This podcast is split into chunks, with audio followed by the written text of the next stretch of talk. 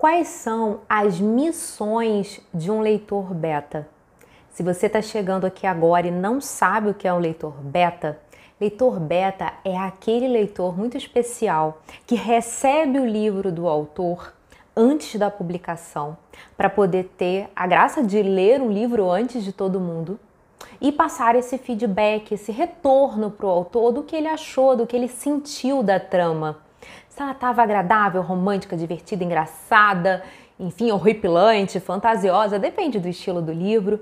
E assim, o autor recebendo todas essas informações, ele pode fazer os ajustes no livro as alterações antes da publicação. E esse leitor beta, ele tem algumas missões, umas mais conhecidas e outras que talvez você não saiba. A mais conhecida de todas é essa ideia de que ele pode, por não ter uma leitura viciada, encontrar alguns erros no texto e ajudar o autor com muita parceria. Então, a troca de um nome, de personagem, alguma contradição, é, alguma coisa que não faz sentido, o personagem estava ali, depois estava aqui, mas ele não estava lá, tá tudo confuso. Ele, ele percebe essa confusão e ele passa para o autor esse feedback, tá? E a outra missão é, desse leitor beta é uma missão mais profunda do que achar erro, né? Do que achar apenas uma contradição. Ele ajuda o, o autor a entender o ritmo da história. Essa história foi rápida demais no começo, esse personagem convenceu no papel a que ele estava proposto. Foi emocionante o encontro do casal naquele momento, a ruptura, o que ele sentiu, né? Ele coloca à disposição do autor o seu coração. Isso é bem interessante, tá?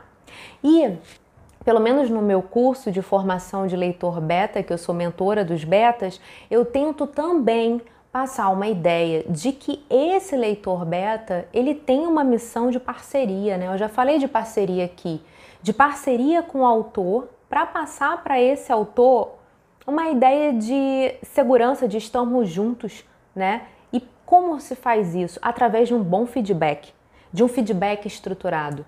Não são apenas um monte de prints aleatórios e rabiscados, não é apenas um Word cheio de textos, né? Eu ensino a fazer uma videoconferência com o autor, eu ensino como expressar ao autor aquilo que não está muito certo, é, não está muito emocionante, vamos dizer assim, mas de uma forma mais técnica, o porquê você está achando que aquilo não está bom e por que que você acha que o autor poderia fazer um ajuste ali, você tem que saber explicar tecnicamente isso. Então, eu reforço, é, tem exercício, tem ferramenta, tem muita coisa, tem checklist, tem um monte de coisa lá no curso que é justamente para essa pessoa estar tá muito preparada para o feedback estruturado.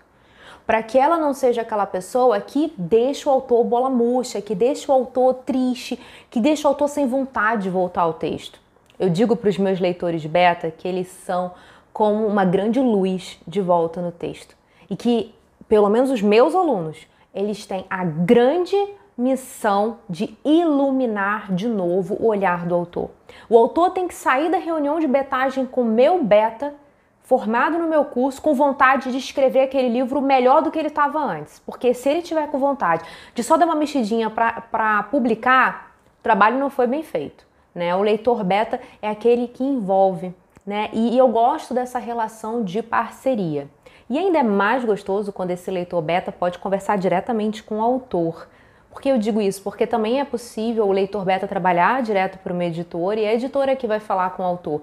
Mas quando você fala com o criador da obra, é extremamente prazeroso. Eu digo isso do outro lado, porque eu também sou autora, né?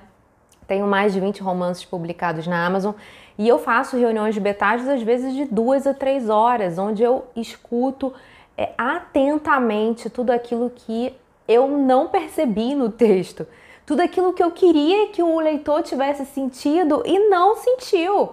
Então é muito legal receber isso e entender o que ele pensou e que foi diferente do que eu queria que ele pensasse, ou sentisse, né?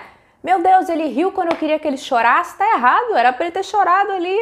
Enfim, é muito gostoso, é muito divertido e é uma relação muito de confiança, sabe? Porque eu falo isso para os meus alunos. Imagina, você está entregando o seu livro como autor para uma pessoa muitas vezes que, que você se conectou pela internet, né? E você está confiando a sua obra ali para aquela pessoa, você está confiando seus sentimentos, o backstage, né? Todo o making off do livro com essa pessoa. Então tem que ser uma relação de profissionalismo né? E esse profissionalismo envolve tudo: o atendimento de captação desse cliente, o fechar do contrato, é, a, como ele faz o pagamento, o recebimento desse pagamento, como é que ele mostra os prazos para o cliente, tudo isso. Né? Eu passo lá no curso porque eu entendo que o leitor beta não é o leitor amigo, tá? Aquele leitor amigo, você pede lá para ele e vai te dar um, uma ideia do que ele acha do livro. A missão do leitor beta é ser o iluminador do texto. É quase aquele marca-texto, sabe, amarelinho, que você passa ali e grita o texto. Ele é o grande marca-texto da, da mente do autor e ele é um coraçãozinho junto com o autor. Eu acredito muito nisso e apesar de algumas pessoas acharem que o marketing é mais frio, né?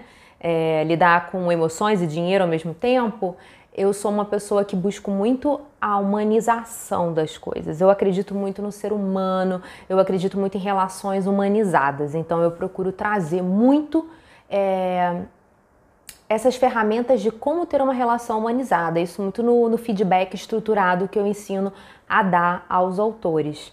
E se você ficou muito curioso, de repente você lê pra caramba e tá com vontade de fazer algum curso de profissionalização, vou deixar o link aqui para você e espero que você tenha tirado suas dúvidas aí. Se restou dúvidas, deixa aqui nos comentários para mim.